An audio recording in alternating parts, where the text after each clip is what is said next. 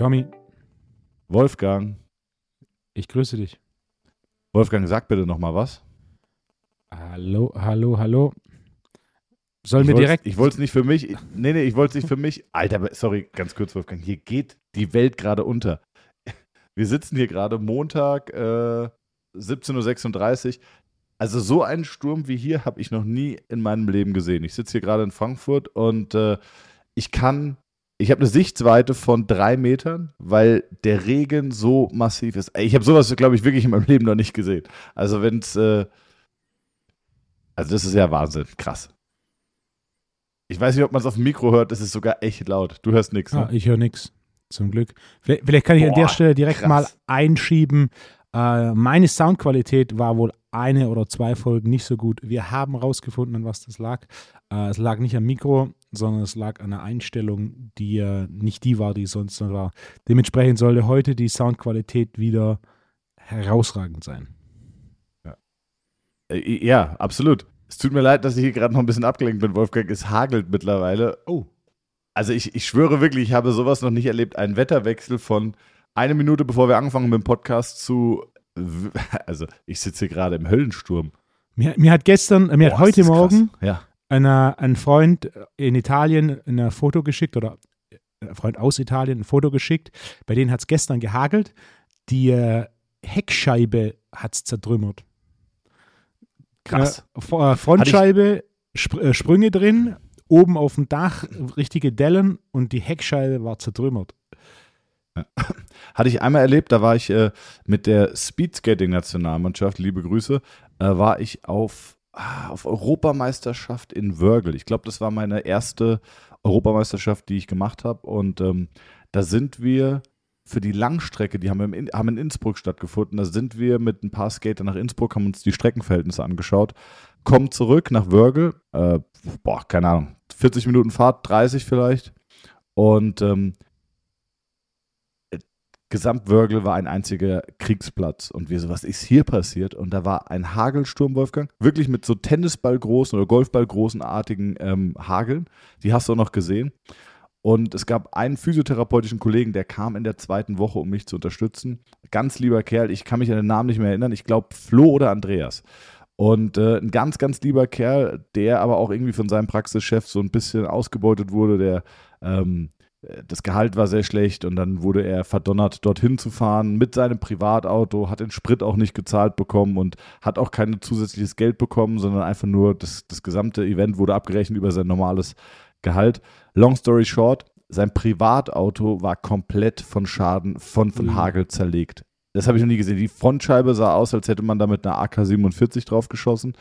Und ähm, das gesamte Dach war, sah aus wie ein Golfball. Also mit so, mit so Dellen wie bei einem Golfball. Das hat mir so leid getan. Und äh, also das war auch krass. So schlimm ist es hier nicht. Ähm, aber das war, ist schon heftig hier. Ja, ansonsten geht's mir gut. Ich freue mich, dass die Soundqualität wieder da ist, Wolfgang. Äh, wie geht's dir? Was gibt's Neues? Ah, mir geht's äh, sehr gut. Ich, ich, fange sogar direkt mit einem Punkt auf der Liste an. Ich dachte, ich rede ja sehr gerne über Dinge, die nicht Therapie und Training sind. Und ähm, ich dachte, ich werfe hier so einen, so einen kleinen Punkt ein, der mich die letzten paar Wochen tatsächlich fasziniert hat. Okay. Und ich Mach bin ja grundsätzlich. Und ich will nur anteasern, ich will nur anteasern für die, die jetzt Trainings- und Therapie-relevanten Content erwarten. Ich habe ein kleines Muskelquiz, aber wirklich nur ein ganz kleines für dich vorbereitet, jetzt, bin, Wolfgang. jetzt bin ich gespannt. So, jetzt. Ähm, Nee, nee, das machen wir später. Das ist der Teaser. also, Bitte. ich bin ein großer Freund davon, wenn jemand imstande ist, seine Nische zu dominieren. Dementsprechend bin ich ein sehr großer Freund von Cool Savage. Ich gehe davon aus, du auch. Ja, na klar. Logisch. Ja? Ja, klar. Äh, Und das hat sich ja in den letzten Jahren, also grundsätzlich, wenn ein Künstler sich weiterentwickelt, ist das vollkommen normal und auch gut. Aber bei Savage hat sich natürlich ja in den letzten Jahren, also wenn man noch an Ende der 90er denkt, ähm, das zu jetzt die 20er, die 2020er hin entwickelt zu sehr viel Radiomusik mit, ne, mit, mit Radiohooks und Sängerinnen und so weiter. Und einer seiner letzten Releases, oder zumindest habe ich den jetzt erst das erste Mal gesehen, ist Modus Rap. Schon gehört? Nein. anhören. Das ist, äh, das ist ein bisschen, es ist jetzt nicht 90er Revival, aber Anfang 2000er. Und äh, sogar eine seiner Lines, da, da könnte man argumentieren, dass das eine der fünf besten Lines des Deutschrap ever Oh, jetzt bin ich ist. gespannt. Ja. Nein, das muss er schon selber rausfinden. Die, Okay. Äh, Für mich, ähm, Cool Savage hatte ja damals den, den Beef, weil viele wissen das nicht, ne? Wir sind ja auch mittlerweile, äh, ja, wie sagt man denn? Herren mittleren Alters noch nicht, oder? Ab wann ist man mittleren Alters? Du bist mittleren Alters, oder? ja, ja, ja, statistisch ja. Okay, also ich bin noch, äh, ich bin noch, ich bin Jung. mit 34 noch jung, genau. Ähm, trotzdem fühle ich mich wie ein Mann mittleren Alters und äh, das ist so lustig, weil wir haben früher Rap und Hip-Hop gehört und äh, man, man würde es jetzt vielleicht wahrscheinlich, gar- wir hören es auch heute noch, aber man würde es uns wahrscheinlich gar nicht zutrauen. Ähm, damals Cool Savage den Battle mit Echo Fresh gehabt, den Echo angefangen hat. Äh, zumindest das Battle hat er angefangen und danach hat ja Cool Savage mit das Urteil wirklich den vielleicht krassesten äh, äh, Diss-Track in, in der deutschen Musik jemals geschrieben, oder? N- Nicht vielleicht, sondern definitiv und nicht in der deutschen Musik, Ja. sondern Rap weltweit. Also es gibt nichts- wirklich absurd. Was Ja, da wirklich. annähernd rankommt. Ich glaube, wenn wir uns den heute nochmal anhören würden, dann, dann äh, ich glaube, der ist schlecht gealtert, sagt man Nee, neudeutsch. Ich, höre den regelmäßig. Ja.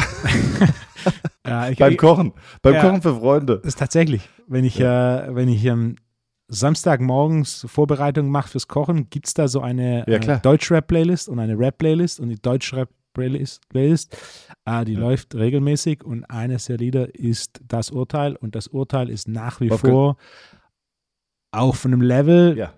da, da, da kommt nichts jemals ran. Nick, Nichts anderes hätte ich erwartet, wenn du für Freunde aus Dänemark irgendein Ragout aufsetzt, das im Hintergrund läuft. Echo, du hast es geschafft, die Leute reden wieder von dir. Exakt. Ja. äh, ja. Ich, ist lustig, ich habe ähm, bei YouTube wird mir, äh, der YouTube-Algorithmus ist irgendwie schlecht, weil mir wird immer wieder nur das Gleiche angezeigt und manchmal wird irgendwas reingespült und da bin ich irgendwann mal auf äh, Pierre M. Krause gelandet und der hat so eine kleine, kennst du? Klar. Ich weiß nicht, was ich menschlich von ihm halten soll. Irgendwie, irgendwie entertaint er mich, aber ich finde auch, er ist irgendwie ein. Vogel. Das meine ich jetzt gar nicht böse. Ich finde ihn entertaining, aber er ist manchmal so ein bisschen äh, over the top und, und, und ein bisschen, äh, hat kein Distanzgefühl ähm, manchen Menschen gegenüber. Aber okay. Äh, Habe ich ein, zwei Folgen geguckt, jetzt wird mir ganz viel angezeigt und äh, da war unter anderem auch äh, Pierre M. Krause auf Kurzstrecke oder, oder äh, über Nacht bei Echo Fresh. Und äh, da ich gedacht, okay, jetzt gucke ich mir mal an. Und dann war er bei Echo Fresh zu Besuch und es war total lustig. Die waren in, Echo Fresh wohnt einfach in so einem Neubaugebiet und Echo Fresh ist mit Abstand der netteste und sympathischste Gastgeber, der da jemals war. Was so nicht zu Echo Fresh passt, wie ich ihn früher war, also wie ich ihn aus früher kannte. Ähm, der war total nett und äh, ich habe einen sehr, sehr guten türkischen Freund und der erinnert mich total an seinen Papa. Also an den Papa von einem Freund von mir. Und der ist auch so, der ist so herzlich. Du kommst da hin und du bist direkt so, was willst du essen, trinken? Ich koche sofort für dich. Äh, und äh, das fand ich ganz lustig. Nur gerade, weil du zu Cool Savage kamst und ich dachte, früher noch so, ich bin der König von Deutschland und heute ist einfach so ein ganz bodenständiger, äh, ganz bodenständiger, orden, ordentlicher Deutscher, äh, der da im Neubaugebiet wohnt. Mhm. Ja, lustig. Ja. Wolfgang, was gibt's? äh, Ja, sag. bevor wir das Rap-Ding zu, äh, zu weit ausdehnen, äh, la, lass, uns, lass uns auf was gibt's Neues wechseln. Was gibt's Neues? Ähm, wir hatten noch angeteasert aus der letzten Folge, dass wir über den Kettlebells, den, ich fange nochmal an, dass wir über den Kettlebell Swing nochmal reden wollten. Daraufhin hattest du gesagt, gutes Thema. Ähm, und dann habe ich noch eine Nachricht von unserem lieben Freund Torben, Torben König, liebe Grüße, Shoutout. Äh, der hat eine Frage zum Training für Triathleten gestellt Sehr schön. äh, und hat uns natürlich auch darauf hingewiesen, dass, äh, dass die Tonspur nicht so richtig gut war von dir. Danke, Man muss Torben. Props und Shoutout an Donnay und Arthur geben, unsere, äh, unsere geliebten Content Creator, die uns seit Jahren unterstützen. Ähm, die haben wirklich das Allerbeste aus den Tonspuren rausgeholt. Aber ich glaube, mit der Folge heute sollten wir zu gewohnter Qualität zurückkehren. Wolfgang, Kettlebell Swings oder Krafttraining für Triathleten? You choose. Lass uns Krafttraining für Triathleten machen. Okay.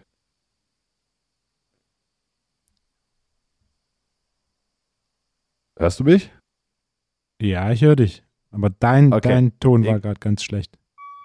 Mein Ton war schlecht, aber irgendwie hat sich gerade mein Kopfhörer nicht mehr connected. Also, äh, ich habe noch gehört, dass du auf jeden Fall das Krafttraining für Triathleten machen willst. Ja. Dann machen wir das. Ähm, Ich lese die Frage einmal vor. Krafttraining für Triathleten, insbesondere Wiederholungsbereiche, hohe Gewichte und wenig Wiederholungen, um stärker zu werden, aber weniger Muskelmasse aufzubauen, versus viele Wiederholungen, also 15 bis 25, kaum Gewicht, um Kraftausdauer, kraftausdauernder zu werden.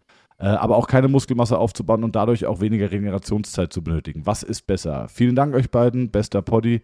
Äh, genau. Okay, das ist tatsächlich ne, ne, ein Punkt, der recht häufig aufkommt und wo auch die erste Logik für viele ist, ja, Triathlon muss ich mit hohen Wiederholungen Krafttraining machen. Die Frage ist hier, ist Kraftausdauer eine relevante Kraftqualität im Triathlon? Ja oder nein? Kraftausdauer wird definiert als eine maximale oder circa maximale Belastung äh, im Bereich von 60 bis 120 Sekunden. Wie lange dauert ein Triathlon, selbst wenn es eine Sprintdistanz ist? Äh, Sprintdistanz kann ich nicht sagen. Ansonsten würde ich sagen so äh, sieben Stunden. Sieben, hm. sieben bis acht Stunden. Ja, Ironman ist in dem Bereich auf, auf Elite-Niveau äh, und Sprintdistanz, also olympische Distanz, wenn ich da das richtig im Kopf habe, ist bei irgendwo einer Stunde 20, so, so grob nicht. Ne? Ähm, da kann man es auch Unterschiede geben. Auf jeden Fall, wir sind zwischen einer und, sagen wir, zehn Stunden. So, die Frage ist, ist Kraftausdauer eine relevante Kraftqualität im Triathlon? Ja oder nein? Boah, das ist, klingt erstmal total einfach, ja. die Frage. Finde ich jetzt gar nicht so einfach. Ähm, ist Kraftausdauer eine relevante, also intuitiv hätte ich gesagt ja. Ja. Auf der anderen Seite würde ich, würde ich sagen, nein. Ja. Intuitiv sagen die meisten, ja klar, machst du hier, es geht ja um Ausdauer, deswegen ja. mache ich hier ganz viele Wiederholungen. Ähm, Kraftausdauer ist keine relevante Kraftqualität im Triathlon, denn Kraftausdauer ist eine maximale oder circa maximale Belastung von 60 bis 120 Sekunden. Bei einem Triathlon reden wir nicht von ein bis zwei Minuten, sondern wir reden von einer bis zehn Stunden. Es ist sogar so, ist Kraft Ausdauer eine kontraproduktive Kraftqualität für Triathlon? Und die Antwort auf diese Frage ist ein ganz klares Ja. Je mehr du Kraftausdauer trainierst, desto schlechter deine aerobe Leistungsfähigkeit. Ähm, es gibt auf meiner Website einen Artikel, drei Dinge, die ich von Professor Dr. Dr. Dietmar Schmidtbleicher gelernt habe. Ich hoffe, ich habe diese Studie dort verlinkt. Wenn ich mich richtig erinnere, habe ich auf jeden Fall diesen Punkt erwähnt. Und zwar, Dr. Schmidtbleicher war der Erste, der mich darauf hingewiesen hat, ähm, dass das, die hohe oxidative Belastung im Bereich des Kraftausdauer äh, die Energieproduktion auf Zellebene im aeroben Bereich schädigt und somit die aerobe Leistungsfähigkeit einschränkt. Da reden wir natürlich von hohem Niveau. Nichtsdestotrotz je mehr wir Kraftausdauer trainieren, desto potenziell größer die negative Auswirkung auf aerobe Energieproduktion. Damit ist Training im Kraftausdauerbereich für Triathlon grundsätzlich kontraproduktiv. Vor allem auf hohem Niveau, auf unterem Niveau, das ist, das, ich gebe gerne das Beispiel, da kannst du auch einen Kilometer laufen und deine 100 Meter Zeit wird besser. Wenn ich anfange mit 100 Meter Sprintern 400 Meter zu laufen, wird deren 100 Meter Zeit schlechter. Das heißt, wir, wir sprechen immer von einem moderaten bis hohen Niveau ähm, und dementsprechend Kraftausdauertraining also ja ist genau. nicht nur nicht notwendig, sondern es ist ebenfalls kontraproduktiv. Also könnte man ja theoretisch ableiten, dass um den bestmöglichen Zieltransfer zu generieren, man am besten einfach in den Sportarten trainiert, die man auch praktiziert. Ja. Jetzt ja. Äh, wäre das wahrscheinlich zu einfach oder sagst du doch und du sagst auch Maximalkraft eigentlich, mhm. auch wenn es die Mutter aller Kraftqualitäten ist, äh, eigentlich nicht nötig für einen Triathleten? Du brauchst ein gewisses Maß an Maximalkraft. Also jeder Sport braucht Maximalkraft. Es gibt einen bestimmenden Faktor, der bestimmt, wie viel Maximalkraft äh, man für einen Sport benötigt. Den werde ich jetzt hier nicht nennen, weil das ist ein zentrales Element ähm, meines Modul 6. Ähm, nichtsdestotrotz wir benötigen Maximalkraft für Triathlon. Natürlich ist das Maß an Maximalkraft für einen Triathleten, Triathleten nicht sonderlich hoch. Also sonderlich hoch heißt, es gibt jetzt nicht die Notwendigkeit, dass ein Triathlon das drei- oder vierfache seines Körpergewichts Kniebeugen macht. Ähm, trotzdem braucht ein Triathlet Maximalkraft. Dafür gibt es verschiedene Gründe. Äh, ein großer Grund ist definitiv, ähm, also Punkt Nummer eins, beim Laufen Bodenkontaktzeiten und Punkt Nummer zwei natürlich auch beim Fahrradfahren, wo das Gewicht ein geringeres ist. Die, die Kraftentwicklung muss natürlich da sein. auf Volumen, aber Basis von dieser Kraft auf Volumen ist eben die Kraft für wenig Volumen, denn Maximalkraft ist die Mutter aller Kraftqualitäten. Ähm, was ist die Hauptaufgabe von Krafttraining im Triathlon? Das ist die große Frage. Also die Frage, empfehle ich Krafttraining für Triathlon, ist ein ganz klares Ja. Ich äh, habe auch schon mit einigen Triathleten gearbeitet. Mit, vor zehn Jahren, plus minus, hatte ich den ersten Triathlet, der dann auch ähm, recht erfolgreich wurde und deutscher Meister wurde. Ähm, auf Amateurniveau hatte ich ähm, oder auf Hobby, ambitioniertem Hobbyniveau hatte ich auch schon. Mir fallen da spontan zwei ein. Grüße an der Stelle, falls Sie den Podcast hören. Ähm, da fällt mir auch noch ein, wir sollten demnächst irgendwann über das Thema äh, Rechtshänder und Linkshänder sprechen, was ein hochinteressantes Thema ist. Ähm, zurück zu dem Thema Triathlon. Schreibe ich auf. Ja. Ja, warte ganz kurz. Ich hatte gerade eine Idee. Warte, Rechtshänder, Linkshänder. So. Ähm, die Frage, die du ja gerade in den Raum gestellt hast, ist, welche Aufgabe hat Krafttraining im Triathlon? Wahrscheinlich würde ich sagen, um einfach, äh, oder, oder, ich weiß nicht, ob es die Aufgabe ist, aber auf jeden Fall eine Aufgabe ist es, passive Strukturen belastbarer zu machen und zwar in einem Rahmen von kontrollierter Belastbarkeit. Wahrscheinlich einfach um, ähm, da geht es gar nicht mehr um Radfahren oder um Schwimmen, sondern um die Belastungen, die wahrscheinlich am allerhöchsten sind beim Laufen. Ja, ich, ich fasse es gern unter dem Begriff äh, Bewegungsökonomie zusammen. Also du brauchst eine gewisse Grundstruktur, die natürlich vom Weichgewebe, vor allem von der Muskulatur bestimmt wird, um äh, dich möglichst ökonomisch bewegen zu können. Ob im Wasser, ob auf dem Fahrrad oder ob ähm, beim Laufen. Beim Laufen haben wir natürlich die größten Widerstände. Beim Wasser, also im Schwimmen, hast du den Vorteil, das Wasser reduziert ähm, das Gewicht de, oder die Belastung, die Kräfte, die absorbiert werden müssen, deutlich. Und beim Fahrradfahren hast du natürlich auch den Vorteil, äh, dass die Räder helfen natürlich. Die Kräfte, die wirken, sind bei weitem nicht so hoch wie die Kräfte, die wirken, äh, wenn wir laufen. Aber für alle drei ist ein gewisses Maß an Bewegungsökonomie ähm, notwendig und die Basis für Bewegungsökonomie ist muskuläre Balance. Also wenn ich jetzt zum Beispiel einfach gesagt einen schwachen Vastus medialis habe, dann ist es ein großer Nachteil, äh, was die Kniestabilität und Bodenkontaktzeiten angeht beim Laufen, ist ein großer Nachteil, was die Kraftentwicklung bei der Knieextension beim Fahrradfahren angeht. Oder wenn ich einen zu schwachen oberen Rücken habe und das meine Haltung und damit die Position meiner Wirbelsäule negativ beeinflusst, ist das ein großer Nachteil, was Bewegungsökonomie beim Laufen, beim Fahrradfahren und beim Schwimmen angeht. Das ist die Grundidee von Krafttraining für Triathlon, ist es, äh, muskuläre Balance zu optimieren als Basis für eine bessere Bewegungsökonomie. Also das ist eigentlich ein ganz schöner Punkt, den du gerade aufgemacht hast. Bewegungsökonomie. Mhm. Und zwar nicht der Begriff ja, da, da, nicht der Begriff, oder ich, ich frage mich gerade, wie ich jetzt am besten die Brücke schlage. Bei uns in der Therapie, oder, oder anders angefangen, die Physiotherapie ist ja klassisch dafür da, wenn jemand Schmerzen hat. So, wenn jemand Schmerzen hat und beim Arzt ist und der Arzt sagt, okay, das ist eine Indikation, um vom Physiotherapeuten behandelt zu werden, jetzt gehst du mal dahin. Und das ist auch, ähm, sage ich mal, das klassische Arbeitsumfeld oder die klassische Arbeitsaufgabe eines Physiotherapeuten. Was in den letzten 10, 15 Jahren, es gab es bestimmt auch schon davor, aber deutlich größer geworden ist, ist das Anforderungsprofil, ähm, na, wie wollte ich sagen, ähm, ähm, von Prävention oder jetzt, wie du es einfach genannt hast, von Bewegungsökonomie zu schaffen. Denn was wir zum Beispiel machen ist, oder warum sehr viele Profisportler mit uns arbeiten und auch kommen, wenn sie nichts haben, weil wir Leute screenen und gucken, welche Probleme hat er, die er aber selber noch nicht merkt, die man aber vielleicht schon in bewegungsökonomischen Abläufen ähm, oder in der Bewegungsökonomie generell merkt.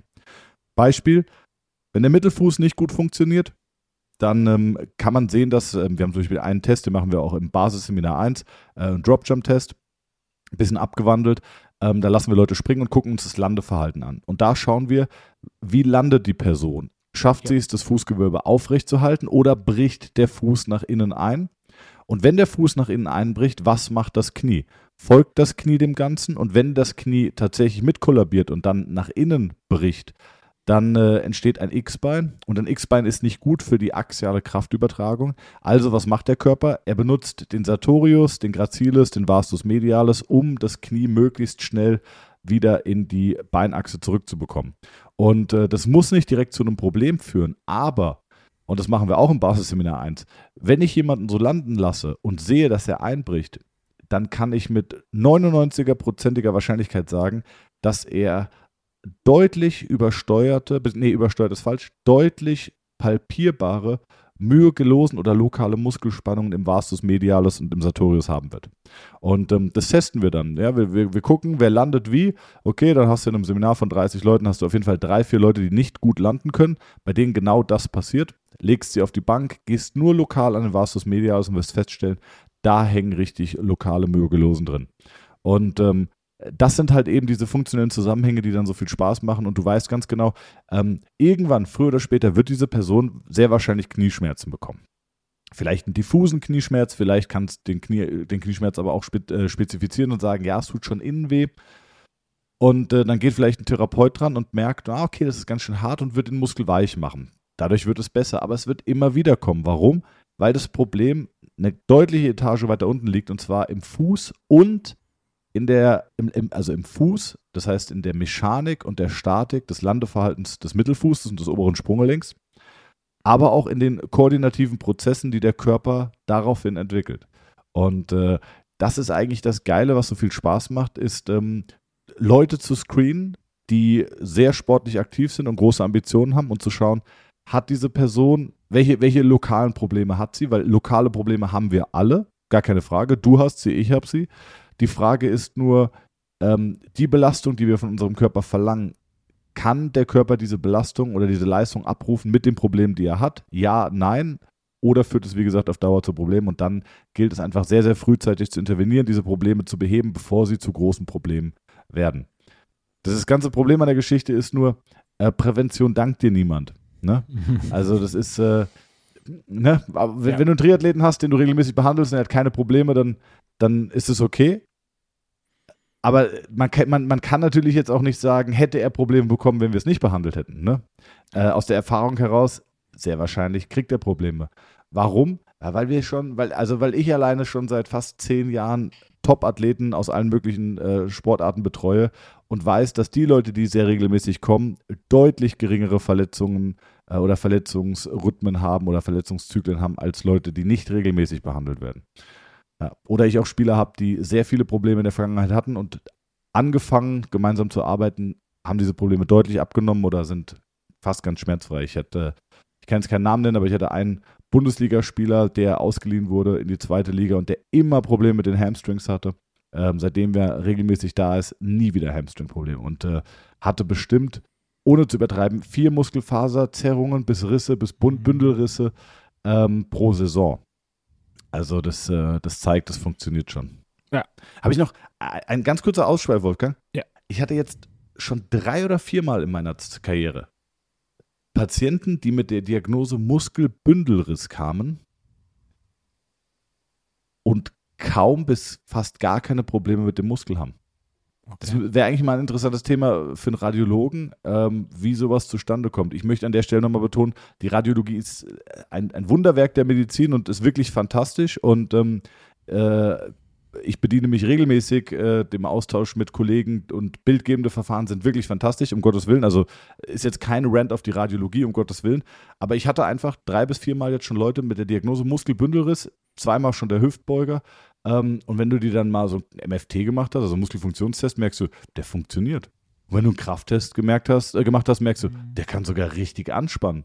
Und ähm, wo du sagst, bei einem Muskelbündelriss eigentlich gar nicht möglich. Nee. Ein Freund von mir, der war viermal bei Olympia, also Athlet auf hohem Niveau. Der hatte einen Muskelbündelriss im Hamstring in Vorbereitung auf, ich glaube, das war Olympia-Qualifikation, hat das behandeln lassen und der Hamstring war nach einer Woche wieder komplett belastbar. Ich war auch so, what?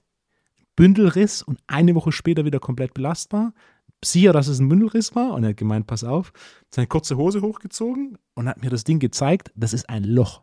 Also das war damals, als es mir gezeigt hat, 15 Jahre später, das war immer noch ein Loch. Also es war nicht mal ja, ja, nur so, dass er tastbar war, sondern es war einfach, das war sichtbar, also in seinem Beinbizeps ein Loch hatte. Er hat es behandeln lassen, eine Woche später konnte er wieder voll trainieren. Ja. Crazy, wie, wie, wie hat er das behandeln lassen? Das ist, das, ist eine, das ist eine Technik, von der ich ein ganz großer Fan bin, die es aber in Europa kaum gibt. Äh, es gibt sie ein Oh, bisschen. jetzt hast du meine Attention. Äh, ich, ich erzähle dir, was es ist off, Mike. Es gibt in Europa ein paar, die das machen, aber ja, einer ist recht gut, der Rest nicht. Äh, es gibt ein paar aus USA, die, bei denen ich auch schon habe behandeln lassen. Es ist sensationell. Ähm, es ist, ich würde sagen, es ist die, die technisch anspruchsvollste und technisch komplexeste aller Therapiemethoden, die ich jemals gesehen habe. Sie erfordert. Okay, warum, wie, wie, Wolfgang, wie lange machen wir diesen Podcast? Was ist Was das denn jetzt? Ah, sie, Nee. sie erfordert relativ viel, ähm, viel, ich würde sagen, Training. Also Ich, ich wollte vor über zehn Jahren die Ausbildung darin machen, äh, nur quasi, dass ich es so ein bisschen anwenden kann. Und dann habe ich mich mit einem unterhalten, der in den 90ern Ausbilder für die war und sein Punkt, und deswegen war auch der Grund, warum ich die Ausbildung noch nicht gemacht habe, war so, hey, ähm, machst du, ther therapierst du Leute 25 Stunden oder mehr die Woche? Und meine Antwort war, nein, ich bin Trainer. Und dann sagt er, dann lass es bleiben, äh, denn du wirst nie gut werden. Und da hat er mit schon, schon recht gehabt. Also das ist, das ist eine Ja, ja. Methode, Die, die sehr viel von, von Palpation abhängt. Das heißt, du musst es einfach viel machen, dass du gut drin wirst. Wenn du, wenn du, ne, wenn du zwei, dreimal die Woche einen Muskel anfasst, dann ist einfach dann deine Palpationsskills nicht die, wie wenn du zehn Stunden am Tag Muskel anfasst. Ne? Und, und so Ja, gar keine Frage. Ja. Deswegen, es, es gibt, Und, ähm, ich will den Namen nicht nennen, im Endeffekt, ähm, die paar, mit denen ich mich da schon, schon unterhalten habe, die wissen genau, was es ist. Äh, Es gibt ein paar, die das gemacht haben, aber du musst es einfach verdammt viel machen und die Unterschiede sind groß. Also ich habe mich von mehreren behandeln lassen, mehrere heißt äh, drei, die, die diese Methode 25, 30 Jahre verwendet haben und zwar in ihrer täglichen Arbeit und es ist extrem präzise. Ähm, ich habe mich aber auch schon von einer ganzen Reihe von anderen behandeln lassen, die eben noch relativ am Anfang waren oder einfach nicht das Volumen gebracht haben und es ist, es ist Tag und Nacht. Also das äh, ja, Hat das hochpräzise. was mit dem, mit dem hat das was mit dem Rückenretter von Roland Liebscher-Bracht zu tun? den kenne ich nicht, aber die Antwort ist zu 100 Prozent nein. Äh, Wolfgang, weil du die, du hast den Bezug zur Szene verloren. Jetzt gibt es auch den Nackenretter. äh, was so, wollen wir darüber reden, was es ist? Nein. Ja. Sollen wir einen Exkurs machen? Und ich habe nämlich ein, ich habe ein The- Thema, das mich unglaublich begeistert. Ähm, Ja, aber dachte, bitte doch. Ich dachte, es ist Zeit, äh, auch mal wieder den äh, Wolfos Küchenzauber auszupacken. Okay. äh, Donner, jetzt äh, mit Jingle sogar, dann Donner bitte jetzt einmal den Jingle abspielen. Alright. Und zwar große Küchenkunst wird oft definiert über ihre Einfachheit. Und äh, ich, mich fasziniert immer, wenn jemand imstande ist, vor allem etwas, das relativ bekannt ist und das jeder schon mal gegessen hat, dann auf eine neue Form zu interpretieren, die das Ganze nochmal auf ein anderes Level hebt. Wir waren am Samstag Mittagessen beim Italiener, nicht, nicht um die Ecke im Italiener, sondern wirklich ein Italiener, der große Begeisterung für Handwerk und Kreativität hat. Und ähm, mein Sohn hatte schon zum Frühstück, es gab äh, Freitagabend ähm, Pasta mit Ragout, also Bolognese, und da war was übrig und er wollte unbedingt äh, Samstagmorgen das zum Frühstück essen, denn normalerweise, wenn wir dort sind, gibt es für ihn Pasta Ragout zum Mittagessen und dann war- sind wir da angekommen und dann war halt so, okay, heute, heute keine Pasta mit Ragout, äh, Risotto war dann meine Wahl. Risotto war aber leider nicht möglich aufgrund, ähm, ja, Risotto ist ein bisschen mehr Arbeit und ist was, das sie nur machen können, wenn gerade wenig los war und es war packt. Und dann war so der Vorschlag, machen wir Pasta mit Butter. Und da dachte ich, ach, das isst der kleine Mann auch gerne, isst er nicht so oft, also Pasta mit Butter. So, die Pasta mit Butter kommt und ich gucke mir das an und denke mir, okay, diese Soße ist relativ, also die, die Buttersoße ist relativ dünn. Er isst so ein bisschen, irgendwann ist er wieder ne, unterwegs, rennt rum. Und dann dachte ich, komm, esse ich, äh, esse ich zwei Nudeln mit der Buttersoße, esst es. Und es war nicht nur die beste Buttersoße, die ich jemals gegessen habe, da hat auch irgendwie, da hat was nicht gestimmt. Also ich war so, okay, also Punkt Nummer eins, es war nicht würzig, da war keinerlei Käse drin. Punkt Nummer zwei, ich habe auch keine Sahne rausgeschmeckt, aber es hatte eine gewisse Leichtigkeit und es war trotzdem butterig, aber nicht übermäßig fett und relativ leicht. Mein erster Gedanke war, das ist Süßraumbutter mit dann Pastawasser verschlagen, zerschlagen, sodass es so ein bisschen eine, eine leichtere, cremigere ähm, Buttersoße gibt. Ne? Ähm, Habe ich dann ne, Kellner kam, habe ich nachgefragt. Ich jetzt, jetzt äh, Kochreden, mich interessiert, wie hat er das Ding gemacht. Und ähm, was er macht ist, deswegen dauert das auch ein bisschen länger mit der Buttersoße, ist, er macht jedes Mal, wenn jemand Pasta mit Butter bestellt, die Butter frisch. Also Butter ist relativ einfach. Du nimmst Sahne und schlägst sie relativ lang. Ein klassisches Butterfass, das gibt es mittlerweile auch mechanisch-elektrisch und da hat er wohl ein kleines. Das heißt, du, du, du schlägst die Sahne so lang, bis die Moleküle aufplatzen und das Ding zu Butter wird. Und jedes Mal, wenn jemand Pasta mit Butter bestellt, macht er diese Butter komplett frisch und dann quasi vermisst er sie mit Pasta und etwas Pasta-Wasser. Und so hat er diesen Effekt, dass das noch relativ leicht und cremig ist. Ah, krass, okay, okay. Aber abgefahren. Und da war ich so, okay, habe ich, ich hab hab mal, noch nie gehört. Ja. Ich habe einen Kumpel, der hat mal für mich äh, Butter selbst gemacht mit, ich glaube, Rosmarin, ähm, hm. Zitronen, na, wie sagt man denn Zitronen? Sag schon. Zitronengras? Oder Zeste? Nee, diese Zeste, genau. Zeste, Zitronenzeste April. und äh, ein bisschen Salz. Hm. War eine Mega-Butter. Richtig ah. gut gewesen. Ja. Ähm, aber es sind die, es sind die einfachen Gerichte. Ja. Ich hatte auch mal irgendwann eine, eine Liste aufgestellt, Küchenzauber, und zwar ähm, die einfachsten Küchenzauber für Rezepte oder deine besten Rezepte zu Gerichten, die vielleicht auch jeder sich jeden Tag zubereitet. Und da würde ich vielleicht starten an der Stelle mit deinem besten Eierrezept. Ähm, ich muss nämlich dazu sagen, als ich noch, als ich äh, mein zweites Studium Sportwissenschaften absolviert habe, da hatte ich nicht viel Geld und habe wirklich zweimal die Woche abends äh, oder manchmal auch dreimal einfach nur Rührei mit Paprika.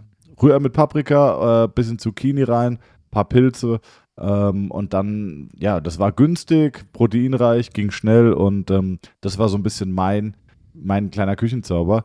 Äh, jetzt, jetzt hätte mich interessiert, was ist denn dein Go-To-Küchenrezept? Aber jetzt wird nicht zu ausgefallen. Also wenn da jetzt na, weißer na. Trüffel äh, und, und äh, Beluga-Kaviar äh, eine Rolle spielt, dann, dann bin ich da raus. Was ist das Problem mit Rührei? Es wird häufig zu trocken. Genau. Nummer eins Problem ist zu lang, zu viel Hitze. Stimmt das wirklich? Ja. ja. Also, ja, geil, Wolfgang. Die, die Grundidee von, äh, vom Rührei ist ja, dass du quasi eine homogene, cremige Eierspeise hast. Ähm, da habe ich tatsächlich relativ viel recherchiert und die bis dato beste Lösung ähm, das ist auch das, was ich mache, ist, du machst die Eier in eine Schüssel und dann nimmst du eine Gabel und schlägst es so lange, du kannst auch einen Schneebesen nehmen, ich der Einfachheit halber und es weniger Platz in der Geschirrmaschine, nehme ich eine Gabel ähm, und zerschlägst es, bis eine homogene Substanz ist. Also du willst, willst keinen großen Unterschied zwischen weiß und gelb sehen, sondern du willst das Ding so schlagen, dass es danach eine ähm, homogene Farbe hat, also eine gleichmäßige Farbe.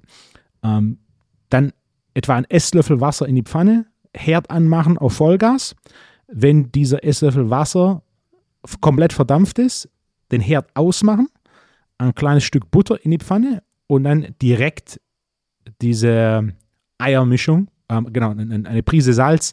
Mein, bei mir ist es äh, eine Prise Salz auf vier Eier. Das heißt, man kann sich hochrechnen, je nachdem, wie viel Eier man macht. Ähm, und dann auf Herd ist aus, Butter ist in der Pfanne, das Ei drauf geben, das Ei kurz stocken lassen, so fünf Sekunden, und dann das Ei mit deinem Schaber so ein bisschen aufschieben, sodass du quasi so, so Schlieren hast. Und dann, ne, so dass an der Seite ein bisschen was rausläuft, dass ein bisschen was ähm, ähm, fest wird. Klassisches Rührei verrührt man komplett. Was ich aber mag, ist, wenn es dann so ein bisschen so, so, so ein halbes Omelett ist, weißt du, wenn du dann nur so aufeinander schiebst, dass du quasi wie danach so, ein, so einen kleinen Leib hast. Ist nicht wirklich ein Omelett, ist nicht wirklich ein Rührei, aber du, du, du schiebst es so, deswegen bei mir läuft es unter Rührei. Und dann einfach, ähm, das, das ist weniger als eine Minute, 40, 45, 50 Sekunden, bis das Ei fast komplett gestockt ist. Du willst es aus der Pfanne nehmen an dem Punkt, an dem es eigentlich noch ein Tick zu weich ist, denn das Ei ist warm, das wird nachziehen. Du willst es nicht aus der Pfanne nehmen, wenn es komplett gestockt ist, weil dann zieht es nach und wird leicht trocken. okay. Das war im Endeffekt äh, so, wie ich, Werde ich mal probieren. mache. Ja. Also du willst nicht zu viel Hitze in der Pfanne. Der einfachste Weg, den Tipp hatte ich auch schon mal im Podcast genannt, ist, dass du genau weißt, wie viel heiß die Pfanne ist. Esslöffel ähm, Wasser rein, wenn der, ja. ähm, wenn der verdampft ist, bumm, Herd ausmachen bisschen Butter rein und dann Ei drauf geben und es dann so nach und nach so ein bisschen aufschieben. Wer es verrühren kann, kann das auch machen.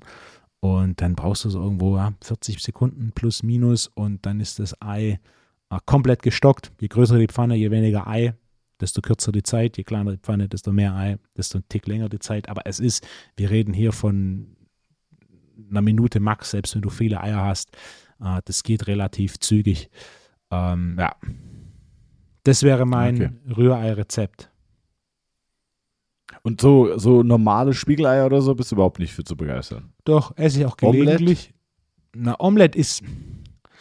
Omelette bin ich ein großer Freund, aber der technische Aufwand, du musst recht viele Omelettes machen, dass du wirklich gut darin wirst, Omelettes zu machen. ähm, und ich habe schon zu viele Omelettes gemacht, die dann nicht so waren, wie ich mir das vorstelle. Also ein gutes Omelette zu essen ist sehr schwierig. Ich habe ein einziges Mal in meinem Leben ein technisch einwandfrei zubereitetes Omelette gegessen. Und ich habe schon einen Haufen Omelettes gegessen und, ne? Aber ein, technisch einwandfrei zubereitetes Omelette zu, äh, zu machen, ist, ist, ist eine große Herausforderung. Da gibt es, wer auf YouTube schauen will, da gibt es quasi Japaner, ich, auch, ich, war noch nie in Japan, ist ganz oben auf meiner Liste. Die Japaner sind ja große Handwerksfreaks und mögen die Präzision. Da gibt es auf YouTube ähm, so, so, so ein Clip, wo einer so ein Restaurant besucht und der dafür bekannt ist, dass er eben das beste Omelette macht und, äh, und ihm dann genau erklärt, wie er das macht und so weiter.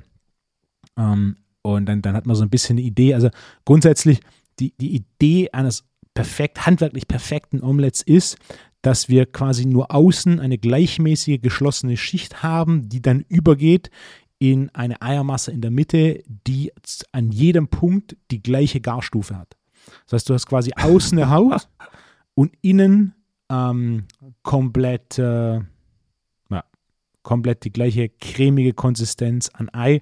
Äh, und am Ende vom Tag, das, das, geht einfach nur. Du musst, du musst quasi in einem Restaurant arbeiten, das Frühstück macht, äh, wo der Anspruch an das Handwerk so hoch ist, dass es von den Gästen und auch von, vom Küchenchef gewürdigt wird, wenn man auch die Zeit nimmt.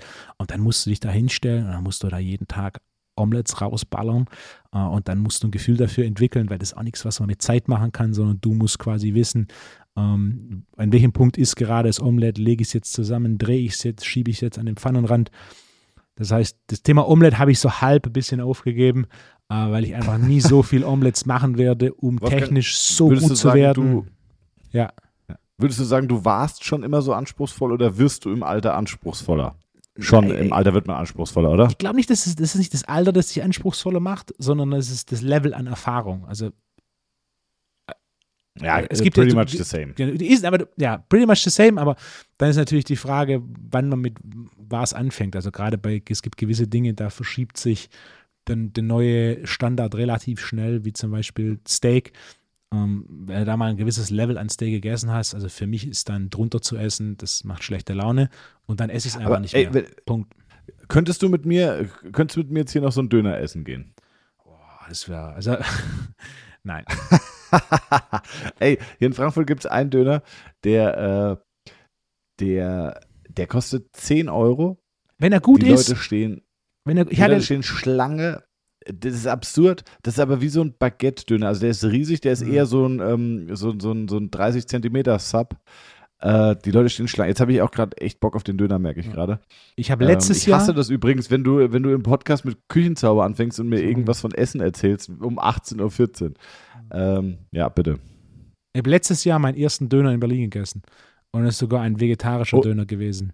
Und er war sensationell. Ah. Ja, klar. Ja, klar. Habe ich dir nicht erzählt, wie ich mal in Berlin unterwegs war? Vielleicht habe ich es im Podcast schon mal erzählt. Äh, mit unserem lieben Freund Erik Jäger. Liebe Grüße. Und äh, ich musste mit dem Taxi dann zurück zu, äh, zu der Location, wo ich übernachtet habe. Und dann ähm, war ich im Taxi, es war irgendwie halb zwei, und dann sage ich dem Taxifahrer, schön, wenn wir noch an irgendeinem, äh, können wir noch an irgendeinem guten Döner halten? Also, ja klar. Tritt auf die Bremse, fährt rechts ran, um halb zwei und sagt, hier. Und ich so, aber ist der gut? Der so, ja, ja, der ist gut. Und, äh, und ich habe nachts um halb zwei einen super cleanen, mega sortierten Döner gehabt. Ich habe dann, glaube ich, einen Hühnchendöner gegessen, weil den gibt es jetzt nicht so oft in Frankfurt oder auch in Darmstadt. Und der war Weltklasse. Und da habe ich auch gedacht, das ist so, so typisch Berlin, dass es nachts um halb zwei ein Weltklasse-Döner für 4,50 Euro oder 4 Euro irgendwo äh, an jeder Ecke gibt. Also, ja, das, äh, die Qualität da ist schon, ist schon sensationell. Wolfgang, Ja. wo die Qualität nicht so sensationell ist, und damit würde ich vielleicht gerne das nächste Thema aufmachen, ist, äh, ich war heute in einem Fitnessstudio. Ich bin gespannt.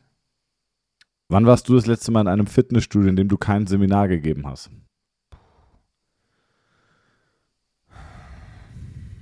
In Amsterdam habe ich mir das Hotel-Gym angeschaut. Zählt es?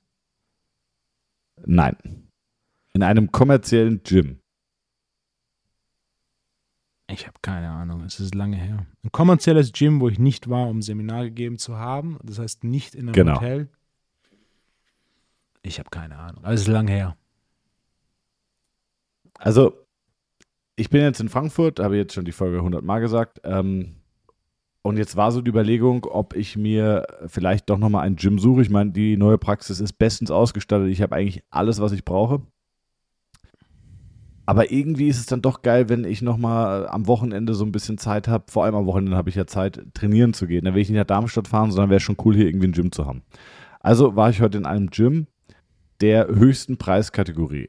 120 Euro hätte die Mitgliedschaft im Monat gekostet. Da ist äh, es ist auch sehr, sehr spa-lastig. Also da sind noch irgendwie Swimmingpools und Schlag mich tot, welche Becken alles und ein Outdoor-Pool und Saunen und äh, alles Mögliche. Darf ich kurz was Ähm, einwerfen? Vor allem, ja, bitte. Ich hatte mal einen Kunden, der Vertrieb in so einem Gym gemacht hat. Und er hat gemeint, der einfachste Weg, Mitgliedschaft für 50 Euro zu bekommen, ist, wenn du am Monatsende zu Ende des Quartals kommst und einen Vertriebler erwischst, der noch nicht seine Zahlen für den Monat gemacht hat. Und Ah, dann, ja, okay. dann hat er gemeint, dann, dann ist wohl möglich, also du, du kannst da quasi, wenn der noch Zahlen machen muss, hat der Spielraum, um auf 50 Euro runterzugehen. Ja, Wahnsinn, krass. Also selbst für 50 Euro würde ich da nicht einchecken. Das war echt krass. Oh, Also die Idee, warum wir überhaupt hingegangen sind, war, weil es einfach extrem nah ist, da wo wir wohnen. Ich glaube, der, der, das Wichtigste ist, dass das Gym möglichst nah ist und komfortabel zu erreichen ist, weil es bringt dir nichts, wenn du ein geiles Gym hast, aber irgendwie nochmal 25 Minuten Fahrzeit oder 20 Minuten durch die Stadt einkalkulieren musst, dann wirst du vielleicht nicht gehen, weil dann dauert der Fitnessstudio-Besuch zwei Stunden. Okay, also ich war heute da. Ich, ich komme rein. Äh, Dunkel, sehr, sehr dunkel das Gym.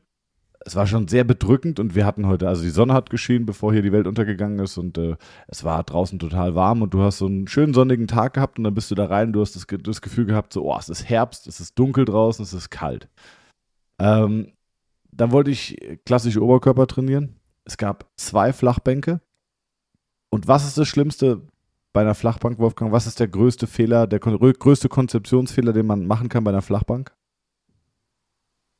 Jetzt bin ich gespannt, mir fällt spontan nichts ein. Es gibt diese definierten Flachbänke, die nichts anderes sind außer Flachbänke. Also nicht, wenn du dir das im Rack Okay, aufbaust. Nicht höhenverstellbar. nicht höhenverstellbar und beziehungsweise die Ablagen. Da gab es nur zwei. Es gibt ja auch, äh, ich glaube, Fitness First hat äh, welche, die haben drei Ablagen oder auch McFit. Und die hatten nur zwei. Und auch schon die drei Ablagen sind für Menschen mit langen Armen einfach zu, zu tief. Die hatte zwei Ablagen. Aus der tiefsten Ablage, wenn ich rausdrücken wollte, hatte ich einen Ellenbogenwinkel, der spitzer als 90 Grad war. Das Okay. heißt, Maximalkrafttraining ist nicht möglich in Ja. diesem Gym, weil jedes Mal, wenn ich das Gewicht raushebe, habe ich mehr als eine halbe Wiederholung gemacht. What? Und äh, ich, ich gucke das so an und ich Was so, das okay, also Bankdrücken fällt hier schon mal raus in dem Gym. Schrägbank, Negativbank. Oh, Negativbank, könnte man eigentlich auch mal drüber reden. Schreibe ich nochmal mit auf. Haben wir, glaube ich, auch noch nicht. Ähm, warte, Negativbank. Und ähm, das ging also alles nicht. Dann hatten sie zwei Racks und die Racks waren von einem Hersteller, zu dem wir beide ein äh, sehr Mhm. spezielles Verhältnis haben. Ich nenne jetzt mal keinen Namen. Äh, und es ist jetzt auch nicht so für Große ausgelegt. Ja, jetzt bin ich mit 2,3 Meter drei natürlich äh, überdurchschnittlich groß, aber ich bin jetzt auch kein purer Exot. Und du kannst die Ablagen, also diese J-Cuts, äh, wo du die Gewichte ablegst, die Langhantel ablegst, die kannst du einfach nicht auf eine vernünftige Höhe einstellen. Ich bin zu groß dafür. Das heißt, für Kniebeugen und alles Mögliche muss ich das sehr, sehr tief einstellen. Jetzt kann man sagen, What? okay, für Kniebeugen, das, das kriegt man noch arrangiert. Nee. Aber für beim Schulterdrücken, beim Schulterdrücken mit richtig hohem Gewicht, das ist einfach, also das ist nicht möglich. Dann war das nächste, diese Plattform, es gab, also an diesen zwei Racks, die es gab, gab es eine Plattform. Und diese Plattform war nicht mal, die war von dem gleichen Hersteller, die Plattform war aber nicht mal mit dem Rack verschraubt. Das Rack stand völlig schief zur Plattform. Wo du dachtest, so, okay, das ist jetzt echt ein, ein sehr, naja, schreibt sich selber ein sehr exklusiver Hersteller zu sein auf die Fahne und äh, das Rack ist nicht mit der Plattform verbunden und das Rack steht völlig schief. Okay. Dann wollte ich Schulterdrücken machen und stoße mit meiner Langhantel und den Plates oben an die Decke. Ich kann meine Arme nicht, nicht vollständig strecken beim Schulterdrücken. What? Also war, also war Schulterdrücken schon raus. War die Decke zu tief? In einem Fitnessstudio, was 120 Euro kosten soll. Da war die Decke zu tief. Dann sind wir, äh, dann habe ich gesagt, okay, scheiß drauf. Ich hatte eh schon keine Lust mehr wirklich zu trainieren, weil mein Trainingsplan konnte ich nicht abtrainieren. Dann bin ich an die Geräte gegangen. Dann habe ich die einfach so ein bisschen rumgespielt. Und die Geräte konntest du nur in der Sitzhöhe verstellen. Du konntest beim äh, beim Beinstrecker und Beuger konntest du nicht die Polsterposition verändern, was ja, was, was unglaublich ist. Ähm, also das, das, insgesamt, Wolfgang, es war eine Katastrophe. Es war wirklich Wahnsinn, wie schlecht dieses Gym war. Verrückt, ja? Ich habe trotzdem abgeschlossen, ja. aber ich, ich werde mich auf jeden Fall aufregen die nächsten zwei Jahre. Na. Ich muss sagen, wo ich, wo ich sehr positiv überrascht war, ich war in, in Frankreich, war ich jetzt in einem Fitnessstudio. Ähm, da, also das war wirklich mega. Da gab es so ein Terminal, okay. wo du direkt eine Tageskarte kaufen konntest. Die konntest du auch direkt mit deinem Handy bezahlen oder per PayPal. Ähm, Tageskarte 10 Euro. Völlig okay. fair. Und äh, die hatten bei den Geräten haben die, ich glaube, es ist wahrscheinlich eine der neuesten Linien von Techno Gym gewesen. Ähm, die waren mega. Also ich habe Beinstrecker beim Beuger gemacht. Die Einstellungsmöglichkeiten, die es gibt, sind sensationell gewesen. Ich habe noch nie einen so komfortablen Beinbeuger gehabt. Frankreich, noch Stadt oder Land? Äh, Stadt. Okay. Kleine Stadt. Okay, interessant. Also Frankreich war vor zehn Jahren äh, gymtechnisch eine Katastrophe. ja, klar. Sich, äh, Spanien, Italien, auch überall. Viel. Ich habe vor 15 Jahren mit einem äh, Rugby-Spieler, einem Südafrikaner gearbeitet, der in Südfrankreich Rugby gespielt hat. Und die Gym-Situation war so, am Wochenende war das Gym nur Samstagmorgens für zwei Stunden offen, weil da der Eigentümer selber trainiert hat. Das heißt, man konnte kommen, so, ich glaube, ich 10.30 Uhr war es, das war 10.30 Uhr bis 12.30 Uhr offen, weil da der Eigentümer selber trainiert hat und sonst war es zu.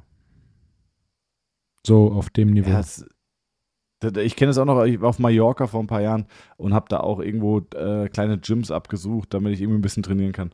Da habe ich mal ein Gym erlebt, das hatte kein Rack, keine Flachbankstation, aber es hatte drei Scott Curl Bänke. Prioritäten. Ähm, ja, Prioritäten. Ja, genau. Ja, da habe ich auch eine Mitgliedschaft abgeschlossen. Aber das war, das war wirklich Wahnsinn, weil du denkst, wer, wer stattet denn so ein Fitnessstudio aus? Das ist einfach, es war auch ein, was schon schlecht ist, finde ich, wenn es ein Sammelsurium an Geräten ist. Das kann gut sein. Ja, also wenn, wenn man so ein bisschen ähm, die besten Pieces rauspickt und mit sehr viel äh, ja, Nerdwissen wie du sagst, okay, aber ich will jetzt den knienden Beinbeuger von der Maschine mhm. oder von dem Hersteller, weil es die beste Kraftkurve ist. Also es kann gut sein, aber in general würde ich sagen, ist es ein Indikator, dass da so ein bisschen zusammengebastelt wird und das ist jetzt nicht das, das Beste, wenn du da einfach und auch äh, Hersteller von Geräten, die ich in meinem Leben noch nicht gehört habe, Wolfgang. Ist auch kein guter Indikator für mich, dass es gute Geräte sind. Ja. Naja, also so viel zumindest zu meinem Ausflug ins Fitnessstudio. Jetzt probieren wir nochmal ein anderes aus. Wenn jemand aus Frankfurt kommt oder hier schon mal trainiert hat und ein Gym empfehlen kann, dann äh, sehr, sehr gerne eine DM an mich. Dann bitte aber möglichst zeitnah, denn die Folge geht jetzt äh, ja quasi erst in einer Woche online. Und da werde ich vielleicht schon ein Gym gefunden haben. Aber schreibt gerne mal ein Gym, wenn ihr eine Empfehlung habt. Frankfurt, hast du ein paar Ketten? Hast du viel Kleines? Innenstadt ja, kaum. FitX ne? ist hier so ein, äh, ist hier so ein Ding. Nee, nicht FitX, äh, wie heißt es nochmal? MacFit. Ah, nee, MacFit nicht. FitX gibt es auch, äh, wie heißt es denn nochmal mit dem X? Gibt es White Label und Black Label Clubs? Äh, ich kann es dir nicht sagen. Ich google jetzt kurz. Okay. Fitnessstudio Frankfurt. Ähm, warte, warte, warte. Na. Fit 7-Eleven. Ah, schon mal gehört. Ja, ich glaube, die sind auch hier aus der Gegend. Cool.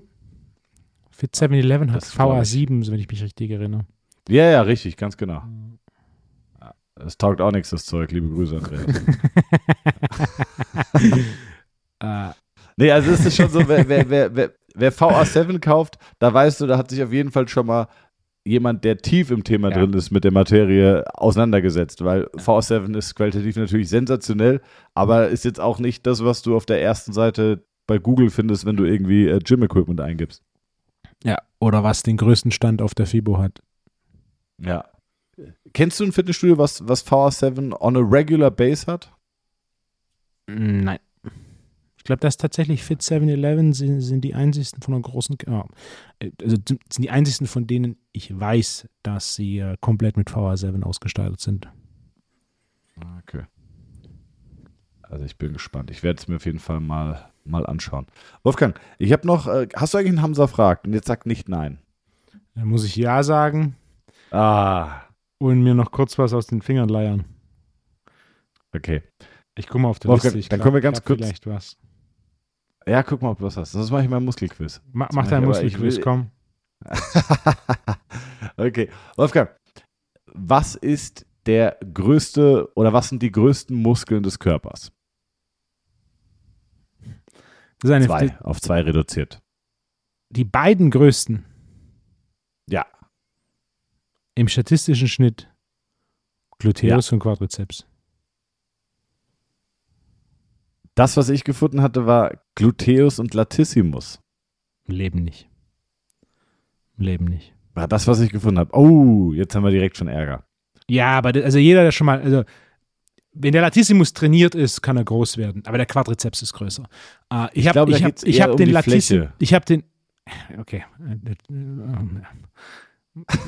komm on. Haben wir ein Kommunikationsproblem? Gro groß heißt im Endeffekt Kubikzentimeter. Wie viel Kubikzentimeter hat ein Muskel? Ähm, Volumen, das ist Größe. Und der Latissimus ist äh, eins der Dinge, die mich am, die mich am meisten beeindruckt haben, als ich den Sezierungskurs gemacht habe, ist, was für ein dünnes, kleines Muskelchen dieser Latissimus ist bei jemand, der nicht trainiert. Also es war wirklich, es Ja. war, das, das Ding war ein paar Millimeter dick und, und ist auch nicht besonders groß, wenn man bedenkt, dass das ja quasi unten ähm, mit Sehne übergeht an die Wirbelsäule. Also das war für mich so ein Ding, als ich das Ding tatsächlich mal live gesehen habe. Ich rede natürlich jetzt nicht hier von einem, von einem Latissimus von jemand, der mit 60 Kilo Zusatzgewicht Klimmzug macht und, und 15 Wiederholungen mit sauberem Tempo schafft. Also davon rede ich ja gar nicht. Sondern ich rede von Mhm. der durchschnittlichen, untrainierten Person. Und da ist der Quadrizeps, was Volumen angeht, definitiv größer. Also, Ja. Okay. Ma- Macht Sinn? Weil der Quadrizeps ist einfach von der, von, der Länge her ist der Quadrizeps größer. Von der Breite her im Schnitt ist der Quadrizeps größer. Weil der Lat ist ja gar nicht so lang. Das ja die, dieser Sehnen, der Sehnenansatz ist ja schon. Ja, ja. Ne, Der Sehnenansatz ist, eh- ist ewig. genau, leise. Okay, bringen wir es mal zur, zur nächsten Frage, Wolfgang. Vielleicht gibt es ja noch mehr Diskussionspotenzial. Was ist der längste Muskel oder was sind die zwei längsten Muskeln? Also es ist Geil, kein, ey. kein Ich Muskel wusste- in ich der Hand. so gehofft. Spontan würde ich Ja. sagen Sartorius, aufgrund dessen, dass er ja, der ja schräg über den Oberschenkel läuft. Das heißt, der Sartorius sollte Mhm. ein Tick länger sein als der Quadrizeps. Ja. Die zwei längsten Muskeln. richtig. Sa- Sartorius ist Hm. der längste Muskel. Das stimmt, Okay. ja. Es muss eigentlich auch was sein, das ebenfalls über den, ebenfalls über den Oberschenkel läuft. Adductor longus? Der Rectus femoris. Ah, klar, logisch. Logisch, da habe ich jetzt gar nicht. Ja, auf der Sartorius bin ich noch gekommen, auf Rectus. Ja, ja, auf Ja, Rectus macht bin Sinn. ich auch nicht gekommen. ja. Ja. der, der, ist, Ja, der ist deutlich Ich höher gehofft, als dass Adductor du- longus. Ah. Ich habe gehofft, dass wir genau dahin kommen, dass man so Ja. miträtselt. Ja, Ne? ja, ja, ist gut, Ähm, ich hatte noch einen anderen Muskel im Kopf, der jetzt wahrscheinlich, jetzt sagen alle, ja, der ist aber viel kürzer, aber ich finde, vom Gefühl her kann der auch ziemlich lang sein. Gastrock. Äh, was meinst du? Gastrock. Gastrock, ja. Ähm, nee, aber einen anderen. Und zwar habe ich überlegt, der. Hast du noch einen? Ist, ist auch Unterschenkel. Tibialis anterior? Na, der ist aber, der Gastro ist Nee. auf jeden Fall, weil der Gastro geht ja vom überm Knie bis, und ist natürlich auch die Frage, was, was zählst du als Gastro? Wenn ja, ich nämlich, wenn ich, bis zum Achillessehnenansatz eigentlich. mh, Ne? also Muskelbauch, wir zählen Muskelbauch. Ja, ja. Ne, ist der Gastro. Ja, nee, also, Ja. nee, das, nee, wir müssen schon eigentlich den gesamten Muskel von Ursprung zu Ansatz, würde ich sagen. Dann, dann dann, ist der könnte Gastroc schon schon, lang sein. Ja, ja. Ja, überm Knie Aber bis unter weißt du- ja. ja. Ich bin noch auf den, äh, auf den Flexor hallucis longus gekommen. Der ist kom- zwar so Mitte, Fuß, ja. Mitte, Mitte, oberes Drittel Ja. Fibula, aber Ja. geht bis, bis zum bis zur. Großzehe. Und wenn du mal guckst, okay, der Fuß ist schon relativ lang, Ja. plus die Hälfte vom, vom Unterschenkel und manchmal sitzt er auch ein bisschen höher an, habe ich gedacht, da könnte der fast so lang sein wie der Sartorius. Also, aber ja, klar, Sartorius ist auf jeden Fall der längste. Äh, Rectus der zweitlängste. Okay. Mo äh, Wolfgang, was ist, äh, warte, was ist der kleinste Muskel? Ah, Sollte irgendwas in den Händen sein, wahrscheinlich. Oder irgendwas mit Händen oder Zehen. Keine Ahnung. Kleine Muskeln, Der- das ist nicht mein Fachbereich. Ich wollte gerade sagen, wenn man sich, wenn man sich trainieren kann, dann brauche ich ihn nicht. ja, genau. Das ist aber auch so, also das ist auch äh, ein Irrglaube, dass jeder Arzt und jeder Physio jeden Muskel kennt. Äh, Ähm, nee. Äh, Es wird, ich habe die Anatomie auch im, im, im Rahmen der, der Seminare, weil man die auch konzeptioniert und natürlich noch mehr ins Detail geht, schon tausendmal durchgenommen und äh, ah, du, du, triffst immer wieder auf Muskeln, die du Ja. mal gehört hast, aber einfach nicht auf dem Schirm hast. Der, der Musculus stapedius, der Steigbügelmuskel im Innenohr. Who cares? ja, genau. Der kann keine klar. Curls, also interessiert er mich nicht. Ja, genau. Habe hab auch, nie, hab auch noch nie, äh, hat auch noch nie zu, äh, ja, ist egal. Ähm, welcher Muskel ist der aktivste oder welche Muskeln, Muskelgruppen sind die aktivsten? Herzmuskel. Natürlich auch die Frage, wie du aktiv äh, definierst, da. Ah, die Augenmuskeln. Das glaube ich auch. Also, selbst wenn du schläfst, sind die Augenmuskeln ja aktiv und äh, du hast ja auch. Äh, ja. ja, stimmt. Aber ich glaube, die Augen, also wenn du, wenn du so, wenn du guckst, die, die ballern schon deutlich mehr, als du einen Herzschlag hast, oder? Nee, nee, nee, nee. Doch. Also aus Sympathiegründen würde ich sagen, ich habe Okay, recht. Hast du recht. Okay, danke. Was ist der stärkste Muskel, Wolfgang? Ah, wobei, jetzt kommst du mir hier gleich wieder mit Westside Barbell und äh, Jetzt ist natürlich die Frage, wie definieren Ja. wir starker Muskel? Also, Von der, von der Kraftentwicklung. Oh, das ist jetzt schwierig. Jetzt habe ich wieder so einen Begriff dynamisch genannt, oder du mich- isometrisch? Ja, dynamisch. Über welchen Bewegungs-, über einen vollen Bewegungs-, ja, das ist, also, Gastrocnemius ist ganz oben auf der Liste. Jetzt natürlich die Frage, äh, was die genaue Definition von oder was die genaue Methode der Messung des stärksten Muskels ist. Also, Gastrocnemius ist ganz weit oben. Punkt. Ja. Oh, ich habe jetzt schon Angst, die, die richtig, also ich habe jetzt schon Angst, die Antwort zu sagen, weil du wirst auf jeden Fall in den Diskurs einsteigen. Der, der Masseter, der Beißmuskel. Nein, Im Leben nicht.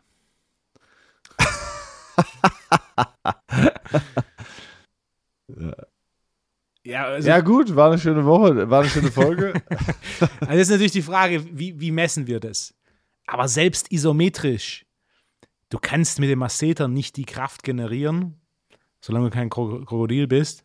Ähm, Ah, das Krokodil hat weniger Kraft. Äh, nee, ein, nee, ein Wolf hat weniger Beißkraft. Also hier steht, äh, hier, also das heißt 80 Kilo Beißkraft haben wir, ein Wolf hat nur 60 Kilo. okay, 80 Kilo Beißkraft. Was kann dein Gastrock? Also, wenn du Ja, ich wollte es gar nicht sagen, weil ich wusste, dass du es jetzt. Äh, ich frage jetzt ChatGPT. Was hat der Krokodil? 1200 Kilo Beißkraft? Was kann ich nicht sagen? Was Ja, ist ein, der äh, Krokodil hat eine stärkste? Wahnsinnsbeißkraft. Extension kaum, Flexion extrem hoch. Kennst du dieses, kennst du dieses Instagram-Video, wo ein Krokodil, ähm, ein Reh müsste es sein, oder ein kleiner Hirsch, im Maul hat, man sieht nur die, die Rückseite und dann einmal so quasi wie in so einer Peitsche so whippt und dieses, äh, das Tier in zwei Hälften gerissen wird und es das Krokodil dann frisst? Nee, Verrückt, ja? großartig. Ja, also die, die, die Tierwelt ist, was solche Dinge angeht, faszinierend. Habe ich noch eins? Äh, aktivsten, am stärksten, größter Muskel, längster Muskel. Nee, damit haben wir es. Also wenn du jetzt keinen Hamza fragt mehr aus den Fingern saugst, würde ich sagen, machen wir die Folge dicht und dann hören wir uns nächste Woche, Wolfgang. Das würde ich sagen, das machen wir. Äh, also, Wolfgang, vielen Dank für deine Zeit. Das Wetter hat sich mittlerweile auch beruhigt. Ihr braucht euch keine Sorgen machen. Jetzt scheint hier schon wieder äh, die Sonne und wir haben strahlenden blauen Himmel. Äh, strahlenden Sonnenschein und blauen Himmel. So. Wolfgang, alles Liebe und äh, eine gute Woche wünsche ich dir. Ciao, gute Woche.